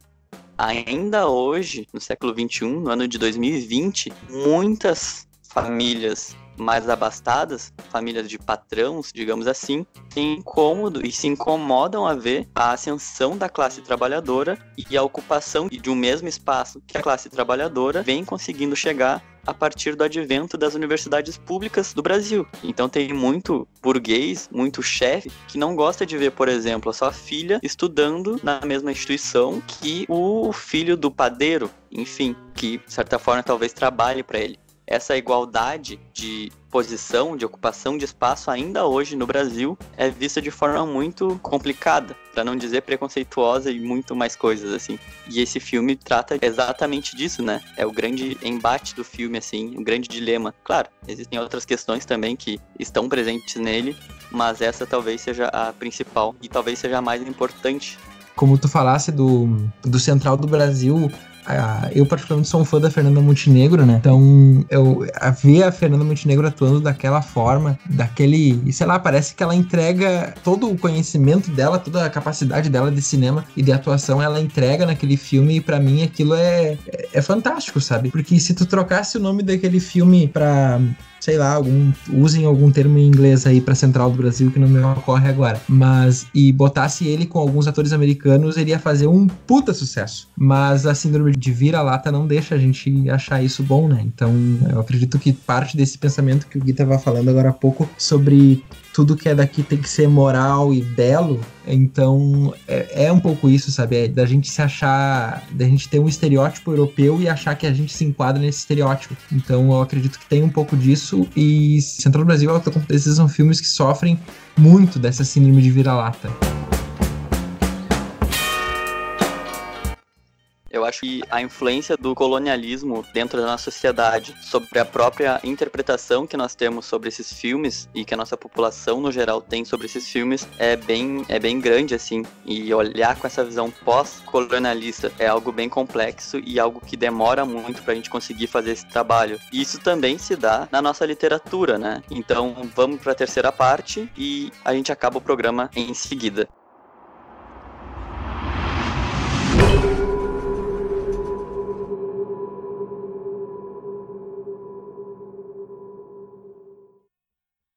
Na nossa terceira parte, então, eu havia proposto da gente comentar sobre livros e indicar livros também.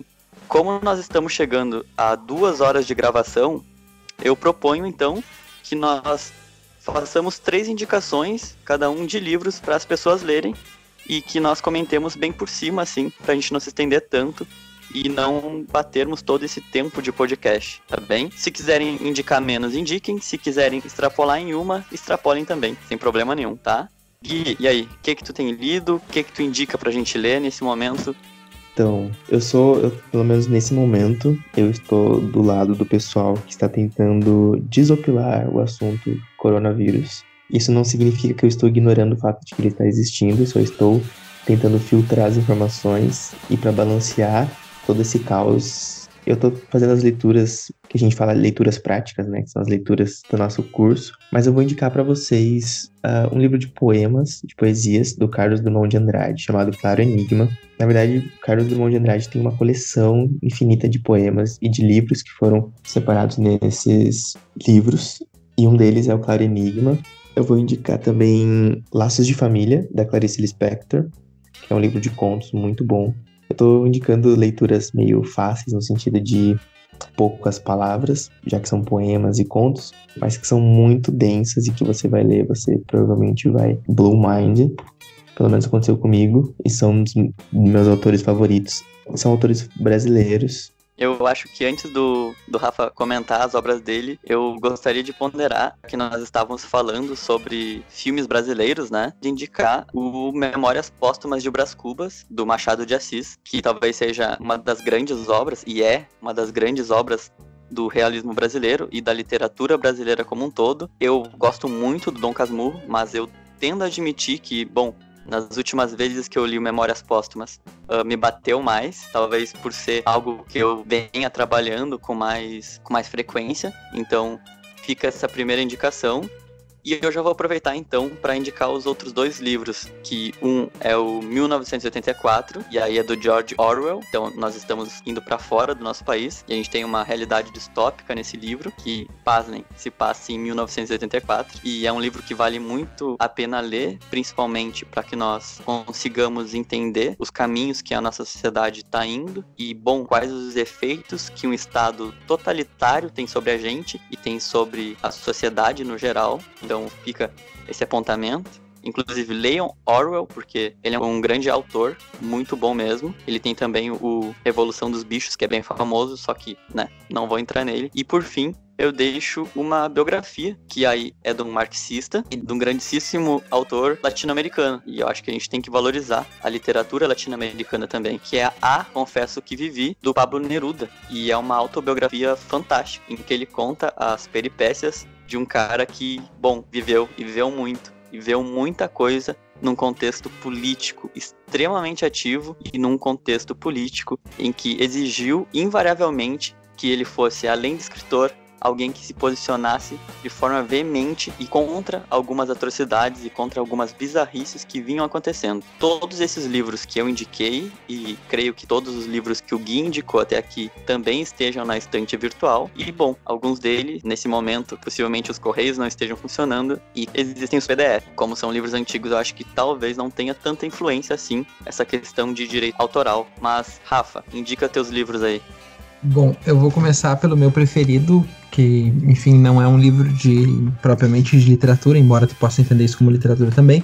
Mas eu vou começar pelo Mundo Assombrado pelos Demônios, do Carl Sagan, é, americano, divulgador científico. Eu acho que pro momento que a gente vive agora, Sim. ele é.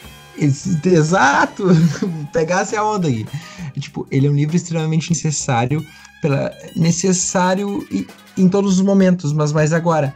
Porque ele trata sobre os demônios que assombram o mundo são demônios da ignorância, são demônios do não saber.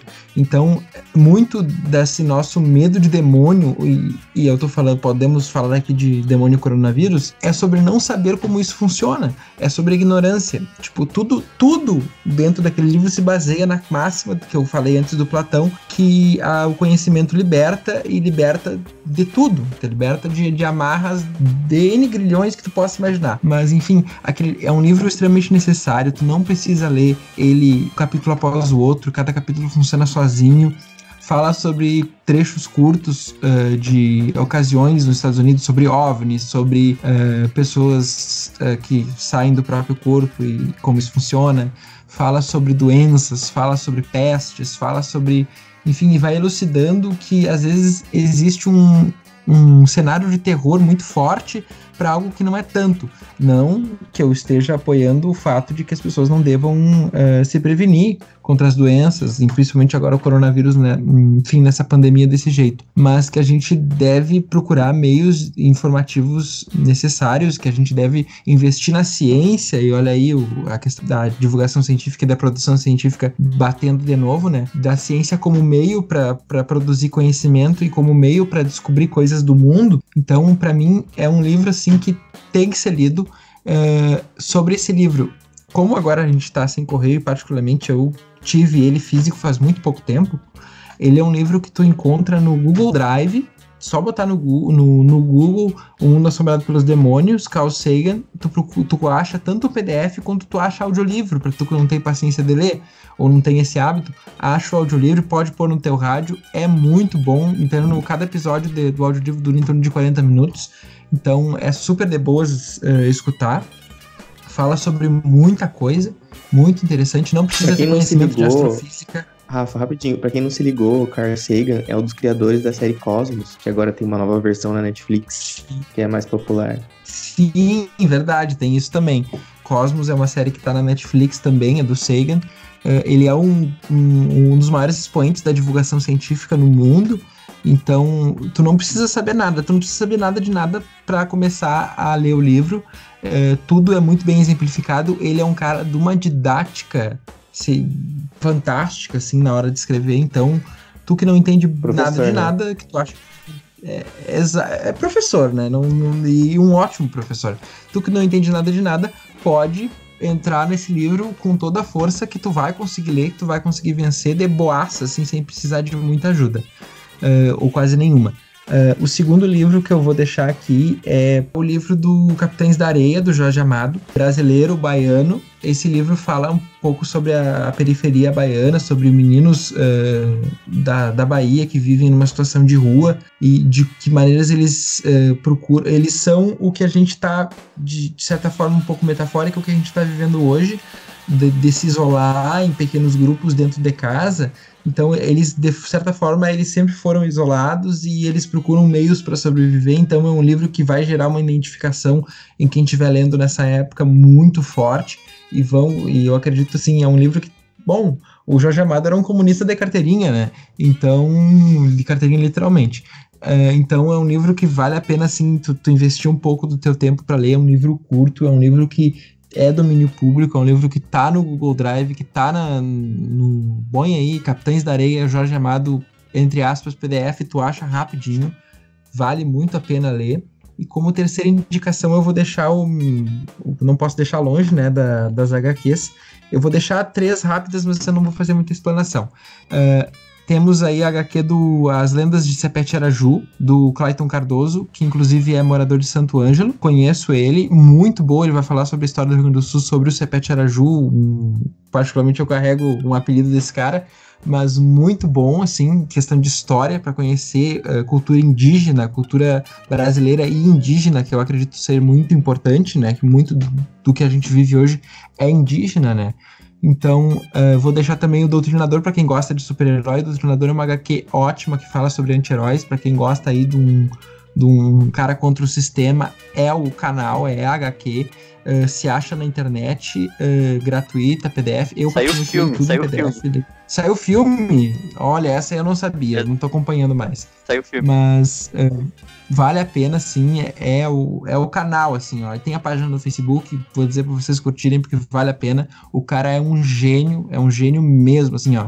Pegando esse lance das HQs americanas, ele faz uma HQ brasileira fantástica. E vou deixar o tema do meu TCC, Sandman, né? Do Neil Gaiman, de novo, ele, né? Tô, tô, tô- hoje tô martelando nele tanto Neil Gaiman escreve o, o Deus Americanos, quanto o Mitologia Nórdica, que é um livro também, e quanto o Sandman, que é um livro que trata sobre, sobre o ser, sobre o mundo e sobre os sentimentos, né? Eu acredito que controlar e saber dosar sentimentos e entender os próprios sentimentos seja muito importante, tanto nesse momento de quarentena quanto em qualquer outro momento. Então, Sandman é sobre isso, é sobre sentimento, é sobre mundo, é sobre fantasia e é sobre mitologia. Então, são muitas páginas, muito mesmo, é gigantesco, mas tu acha tranquilamente, são episódios curtíssimos que tu pode acompanhar em separado, e vou deixar indicado dentro do Sandman um jogo de você, que é muito bom, uma, uma é uma, um episódio dentro do, do Sandman, um jogo de você trata sobre, eh, isso vamos falar de anos 80, né gente, que é quando lançou as HQs, final dos anos 80. Uh, sobre personagens que sofrem uh, de problemas tanto de transfobia quanto de homofobia, quanto de como a, a sociedade daquela época reage frente a vírus da HIV, frente à infecção de AIDS e como a peste gay, como chamavam na época, era tratada e, e de como personagens transexuais eram tratados naquela época, enfim, não só a questão do nome, que é muito presente também na HQ, mas uma série de questões e de como uh, cada um tem um super-herói dentro de si e tem um poder dentro de si, então eu acredito que seja a HQ assim para ler, se tu quer procurar algo para se sentir bem, tu que tem uma autoestima meio baixa, assim, que sabe que, que pensa contigo que, que talvez a gente não, não seja capaz, eu não sou capaz, enfim, de que ou eu não sou tão bonito, ou eu não sou, uh, ou nunca vão me querer. Pensa um pouquinho em ler essa HQ e, e, e dá, dá essa chance para essa HQ que eu acredito que tu vai sair pensando um pouquinho melhor, assim. Se não vai sair pensando completamente, que eu acho difícil, mas tu vai sair com um quezinho, assim, de que talvez, olha, talvez eu seja capaz, talvez eu seja um, uma pessoa que, sei lá, se ela conseguiu, por que, que eu não consigo? Eu acredito que essa HQ tenha muito esse lance, até pela narrativa que o New Gamer constrói, que é fantástico.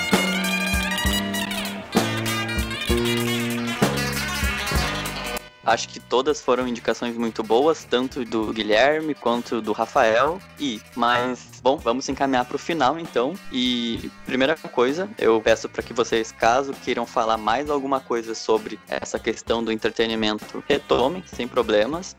Então, falem se quiserem complementar com alguma informação. E eu peço também para vocês se despedirem, tá? Vamos começar pelo Rafa. Rafa, se despede aí do pessoal. Bom, então, é, eu acredito que o que a gente tentou fazer aqui hoje não deixa de ser uma tentativa de escape, né? A literatura, todo meio cultural, ele tem um pouco também essa necessidade do escape, né? Da realidade. Então, uh, a gente tentou aí trazer para vocês um, um, pouquinho disso. Uh, vou reiterar as minhas uh, indicações, né? Procure, é gratuito. Eu acredito que isso é principal, né? Então, sobre a questão da, dos meios culturais, da, enfim, da, da HQ, eu também vou deixar sugerido aqui o anime, né, que tem feito bastante sucesso uh, de um tempo para cá, e particularmente eu também sou fã das, do mangá e do anime, mas sobre essa questão do, do tentar o escape, eu acredito que as questões dos meios culturais também procurem esse, uh, esse, esse veio do escape, né, do momento de relaxar, o momento de viver aquilo, aquele momento, e não viver para o futuro, né como a gente costuma viver. Mas então era isso. Muito obrigado aí a atenção de quem ainda teve saco para ouvir a minha voz rouca do cigarro e da cachaça essa altura do campeonato. Então, valeu, valeu, Matheus, a, a oportunidade de a gente estar tá dividindo um pouquinho e, e, desopilando um pouco desse assunto, até para não enlouquecer no final do tudo, né? Então, procurem também vocês não enlouquecerem em tudo. Então, valeu, falou, até mais. Valeu, valeu. E Gui, fala aí as tuas considerações finais pra gente. Ah, eu primeiro queria agradecer, né? Porque compartilhar esse momento com vocês foi bom, que me deixou um pouco aliviado diante desse rolê todo de coronavírus. Eu acho que acho que infecção maior e mais perigosa do que o corona também pode ser a preocupação, né? Essa, esse pânico geral. Então, ter oportunidades dessa de desopilar, né? De falar pouco sobre as nossas impressões diante do que a gente faz para se entreter. É legal, muito obrigado. Agradeço vocês e é isso. Bom, eu reitero mais uma vez que, como eu sempre digo em nosso Twitter, que temporais são temporários e que esse mais do que nunca é um momento de união e da gente ter empatia pelo próximo, da gente conseguir se resguardar em nossas casas. Primeiro, para nos protegermos e depois também para protegermos aqueles que, bom, precisam ser protegidos, sabe? Aqueles que estão, de fato, sendo mais ameaçados pelo coronavírus, que, diferentemente do que o nosso presidente, por exemplo, vem dando a entender, é sim algo muito grave, é sim algo que, se nós não nos cuidarmos, vai matar muita gente, mas que bom, ainda que os danos já estejam feitos, ainda é algo reversível. E como muitas pessoas têm o costume de dizer atualmente, o mundo já não é mais o mesmo, sabe? O mundo pós pós-pandemia vai ser ainda mais diferente. E, bom, uma política que as suas bases no olhar para o outro, no se afastar desse pensamento tão voltado para o capital, vai ser muito importante para que a gente consiga superar esse momento da melhor forma possível. E, bom, existem caminhos para isso. A gente só precisa colaborar para que a gente chegue lá. Eu espero que esse episódio ele tenha ajudado o máximo possível dentro dessa nossa proposta, que o próprio Gui comentou agora há pouco e que o Rafa comentou também, da gente descontrair um pouco da gente falar e indicar coisas que nós gostamos e nós indicarmos essas coisas que nós gostamos para que, bom, nós consigamos manter essa sanidade, né? Manter o um mínimo de normalidade, conversando com pessoas que nós gostamos e falando de coisas que nós gostamos também. Nós não comentamos em nenhum momento aqui no podcast, mas, bom, eu sou um professor de língua portuguesa, me formei na Unipampa e tanto o Rafa quanto o Gui, ambos estão próximos de concluir o curso de letras também na Unipampa e foram meus colegas lá. Então nós temos essa relação próxima que partiu desse curso. E bom, salvo rara exceção, ninguém está num curso que lida diretamente com a arte sem gostar e apreciar do assunto. E a gente vai ver lá que a arte, tanto no sentido macro quanto no sentido micro, tem uma principal função, que é tocar aqueles que estão vendo, que estão lendo, que estão escutando o que seja. E eu espero do fundo do coração que nesse momento difícil que a gente está vivendo, que nós tenhamos conseguido tocar de certa forma e ajudar nesse momento difícil. Eu também gostaria de indicar o canal do Atila no YouTube e também para que vocês sigam ele no Twitter. Ele geralmente participa do Nerdcast, ele também tem outros canais na rede social e ele vem fazendo um acompanhamento muito sério, muito preciso e que se baseia na ciência para falar sobre o coronavírus. E eu acho que é sempre importante a gente lembrar que é um momento de nós falarmos e de nós pautarmos o nosso discurso a partir do que é factual, a partir das previsões que são por meio da ciência, sabe? A ciência vai nos indicar os caminhos para que a gente consiga superar e, enfim, voltar à normalidade da nossa sociedade. Então, eu indico que vocês sigam ele. Ele é o Oatila no Twitter. E também, se vocês derem um pequeno search no YouTube, como Atila e Amarino, vocês vão achar o canal que ele vem fazendo lives quase que diariamente para nos atualizar sobre esse assunto. Bom, eu relembro então, eu sou Matheus Santos. Vocês me acham no Twitter através do arroba Santos, o M maiúsculo o S do Santos maiúsculo e um underlinezinho no fim. Então, arroba Santos underline. Nós estamos presentes aqui pelo DestilaCast no arroba DestilaCast, tudo em minúsculo lá no Twitter. E eu peço também para que os meninos uh, indiquem, já que eles não comentaram até aqui, as suas redes sociais. Que divulga aí para onde o pessoal pode te achar, tanto pelo Instagram quanto pelo Twitter. É, eu uso mais o Insta como arroba Guiparo e o Twitter como para o Guilherme. Rafa, quais são as redes sociais que você mais utiliza? O Insta e o Twitter tu acha por arroba são underline CP. Então é isso. Eu agradeço os meninos que se disponibilizaram a participar comigo nesse programa de hoje. O programa que foi gravado de forma excepcional, numa madrugada de domingo para segunda, e que eu acho que foi um papo bem legal. Obrigado e até mais. Tchau.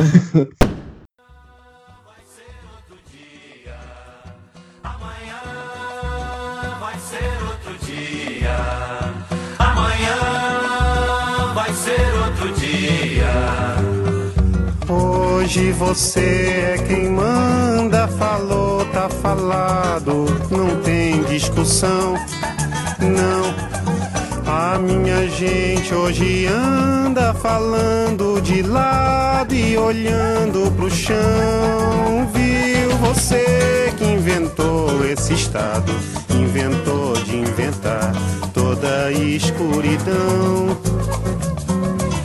Você que inventou o pecado, esqueceu-se de inventar o perdão. Apesar de você, amanhã há de ser outro dia. Eu pergunto a você onde vai se esconder da enorme euforia. Como vai proibir? Quando o galo insistir em cantar. Água nova brotando e a gente se amando sem parar. Quando chegar o momento, esse meu sofrimento, vou cobrar com juros, juro Todo esse amor reprimido, esse grito contido, este samba no escuro. Você que inventou a tristeza, ora tem a fineza de desinventar. Você vai pagar e é dobrado cada lágrima rolada nesse meu penar.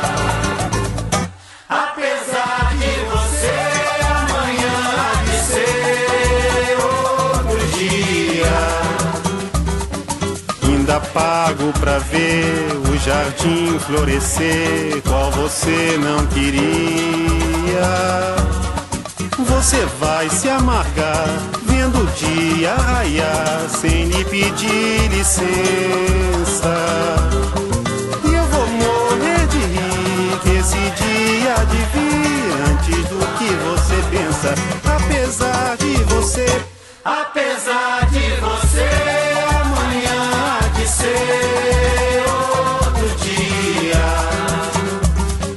Você vai ter que ver amanhã renascer e esbanjar poesia.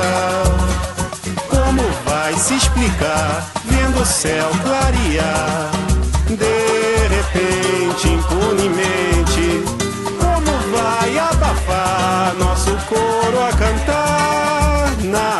frente?